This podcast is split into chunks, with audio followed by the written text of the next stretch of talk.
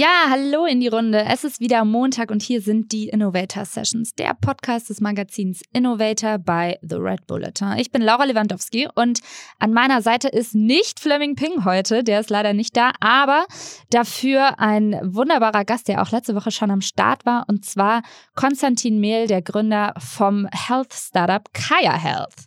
Ja, wer ihn noch nicht äh, kennengelernt hat letzte Woche, der sollte da unbedingt mal reinhören.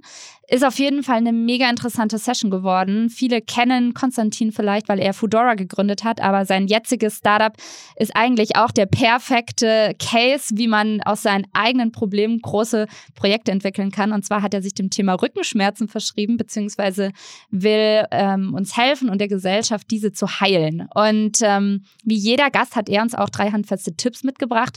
Und bei ihm ist es ganz klar das Thema Neugierde und hat uns erzählt, wie wir auch unsere eigene Neugierde noch mehr wecken können in uns und vor allem in die richtige Richtung schieben können. Genau, und äh, heute in der Toolbox-Folge verrät er uns vor allem seine Werkzeuge und Inspirationsquellen. Schön, dass du da bist, Konstantin.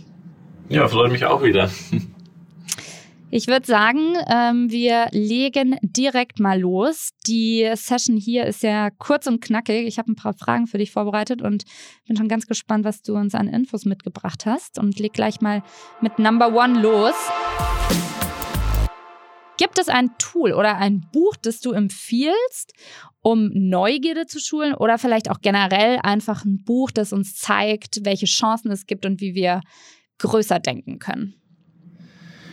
Ja, genau. Also ich glaube, ähm, ich lese ich lese immer so fünf Bücher gleichzeitig, ähm, für, weil, weil ich das it. einfach spannend finde, ähm, weil man einfach sehr verschiedene, also jedes Buch hat eine Geschichte halt und verschiedene Bücher gleichzeitig zu lesen trainiert einen auch so in, in verschiedenen Geschichten gleichzeitig zu sein. Also ich finde es einfach sehr spannend. Das, das ist mein größtes Tool, dass ich mehrere Bücher gleichzeitig lese und halt zum Beispiel eine eher Biografie, dann ein Science Fiction ähm, und dann vielleicht einen, also ich lese dann auch nur noch Sachen über, ähm, über Startups, wenn es dann ein gutes neues Buch gibt ähm, und dann eben einen normalen Roman daneben und vielleicht eher dann noch so ein mehr wissenschaftliches Buch. Ähm, ähm, ich habe ja Chemie studiert, deswegen lese ich da vielleicht ein bisschen mehr als jetzt andere Leute, aber einfach mehrere Bücher gleichzeitig zu lesen, äh, das ist eigentlich so mein Tipp für wie man seine Neugierde trainieren kann. Sehr cool.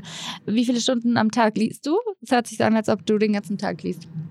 Genau, hört sich so an. Ähm, also einer der, ich sage mal, Vorteile ist, dass ich so eine leichte Schlafstörung habe. Deswegen, obwohl ich, obwohl ich jetzt im normalen Tag versuche ich am Abend halt eine Stunde zu lesen und das ist so das, das Must-Have. Ähm, und dann habe ich aber halt ähm, oft, oft dann Tage, wo ich dann einfach so vier bis fünf Stunden äh, in der Nacht lese, wenn eben, wow. ja, wenn ich nicht so schlafen will. Welches Buch ist gerade so dein Favorit? Also ich bin echt interessiert. Ich, ich liebe also was ich jetzt, was ich im Moment ähm, schon dreimal wieder gelesen habe, einfach in Folge, ist der Almanac von Naval Rakant. Das ist der Gründer von AngelList, einem Startup in Kalifornien.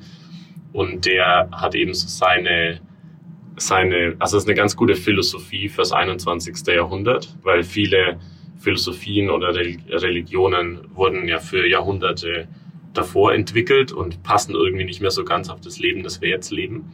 Und er hat es ganz gut auf so 80 Seiten runterkondensiert und das gibt's glaube ich, für einen Dollar oder Euro auf, auf Amazon als Kindle, Kindle-Version. Ähm, das kann ich auf jeden Fall empfehlen und auch sein Podcast. Sehr cool. Ja, der, der ist auf jeden Fall super. Man findet den auf Instagram einfach unter Naval mit V geschrieben. Und ähm, genau. genau, The Almanac heißt das Buch. Ganz, ganz toller Tipp auf jeden Fall. Ja, die Frage, die nächste ist wahrscheinlich so ein No-Brainer, aber welche App hast du zuletzt für dich entdeckt? ähm, also um ehrlich zu sein, so ich habe halt immer noch auch ab und zu Rückenschmerzen, ne? deswegen äh, mache ich auch Kaya immer noch selber. Aber jetzt der letzte wirklich permanente Trend in meinem Verhalten war halt, dass ich äh, angefangen habe, Podcasts zu hören. Mhm. Ähm, was ich immer morgen eigentlich mache, so auf dem Weg zur Arbeit. Und äh, anstatt dass ich E-Mails nachschaue zum Beispiel, ähm, was sehr viel gesünder ist. Und ansonsten verwende ich jetzt seit neuesten Lyft statt Uber, weil das irgendwie besser funktioniert in New York. Ich weiß auch nicht warum.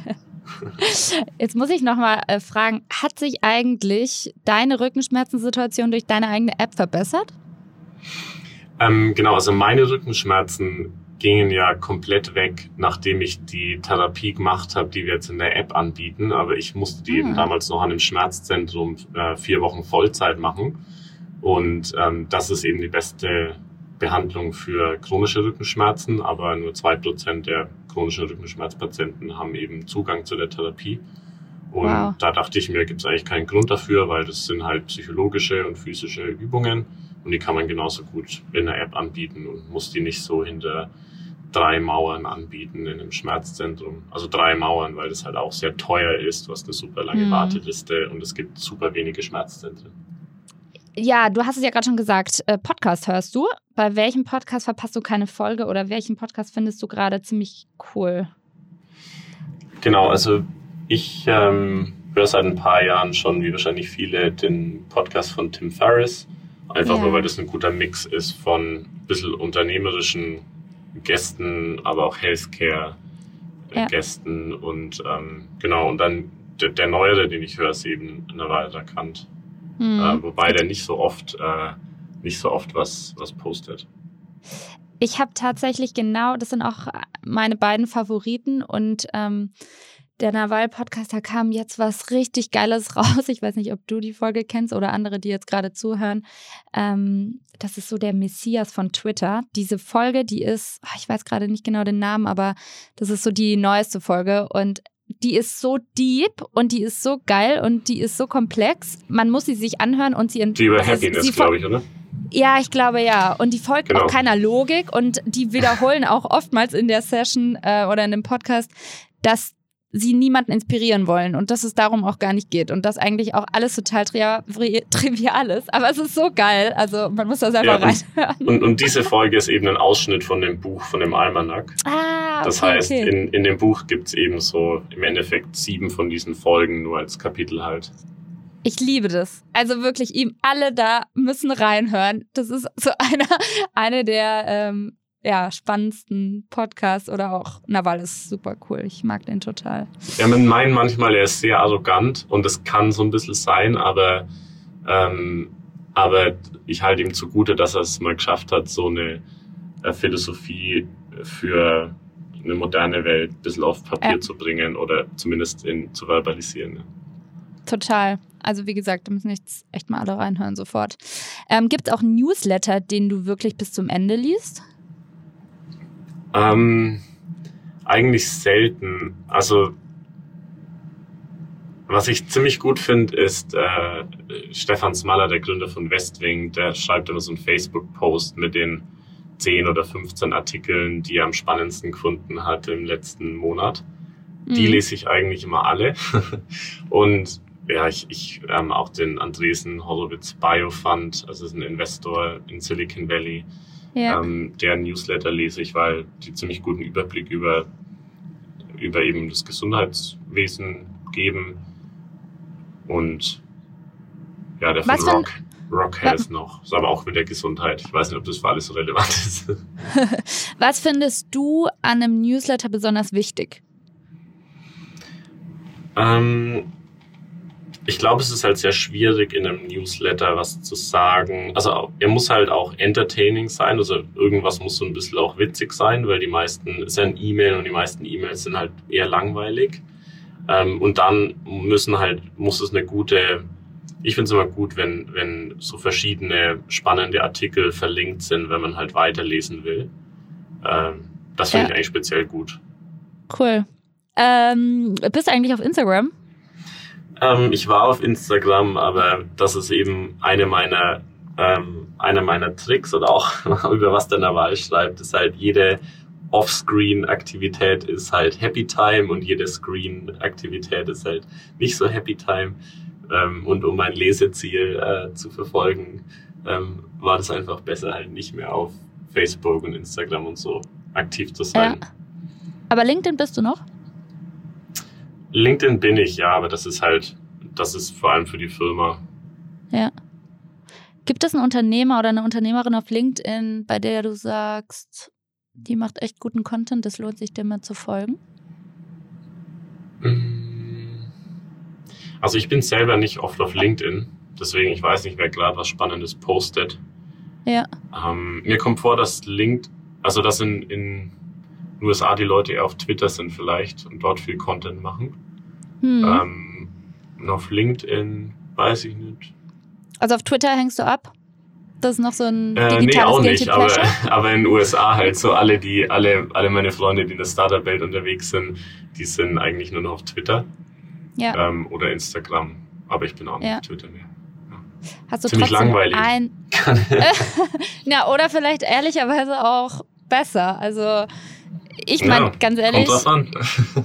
ja, es kommt immer drauf an, da gebe ich dir recht, aber ähm, ich würde mir ehrlicherweise auch manchmal wünschen, und ich habe davon auch schon oft geträumt, also wirklich kein Scherz, ich habe davon geträumt, dass ich von allen Social-Media-Plattformen geghostet bin und einfach nichts ja. mehr darauf also, machen muss. Ich mache ich mach manchmal das Spiel oder die, diese Wette mit Freunden, wenn wir uns zum, zum Abendessen oder, oder so treffen, ähm, zu sagen, wer als erstes aufs Handy schaut, muss alles zahlen.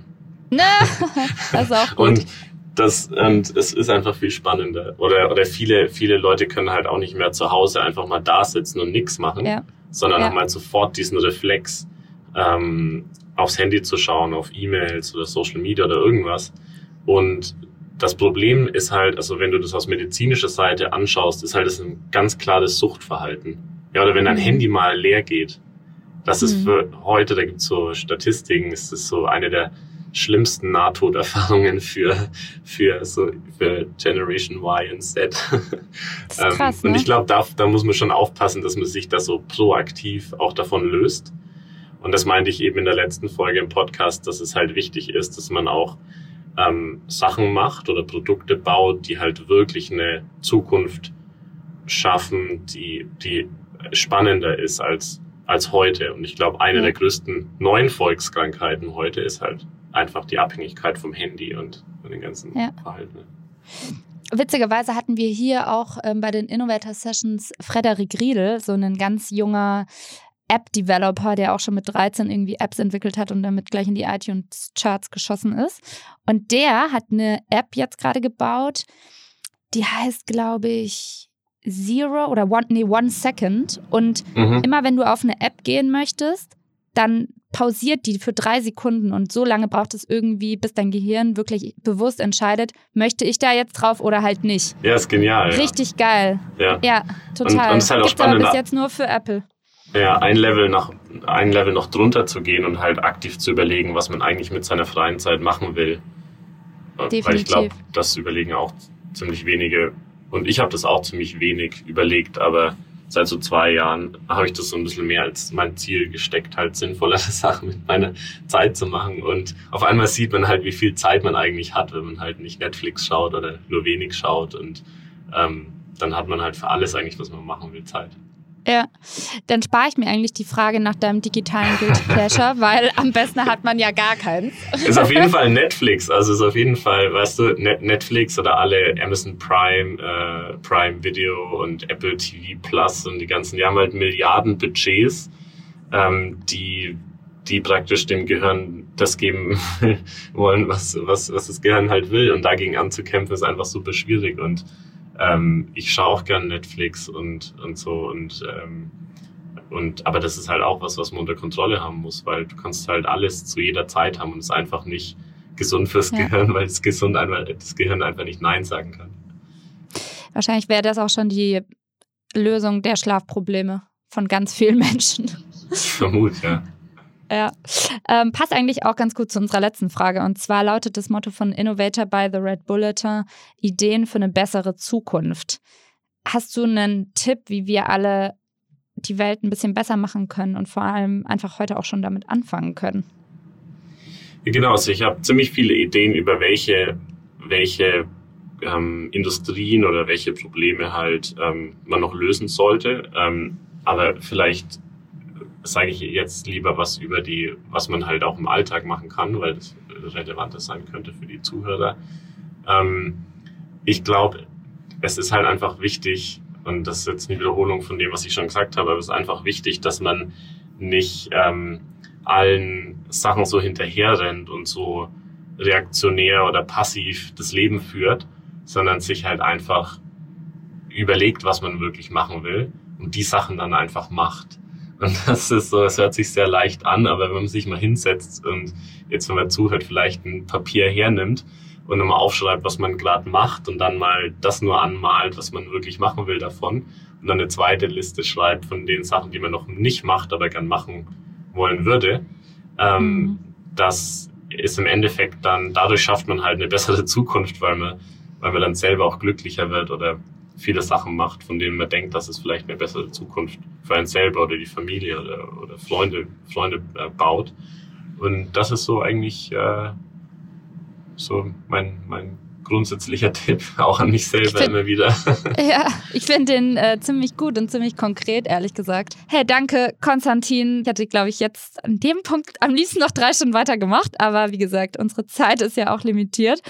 Ähm, ja, das war es auf jeden Fall für heute mit den Innovator Sessions, dem Podcast des Magazins Innovator by The Red Bulletin und ja, ihr Lieben da draußen, wir freuen uns äh, wahnsinnig ähm, oder ich in dem Falle auf die nächste Woche mit euch und neuen spannenden Gästen. Und ähm, ja, ich, ich freue mich einfach, dass ihr dabei seid. Danke auch für eure Zeit.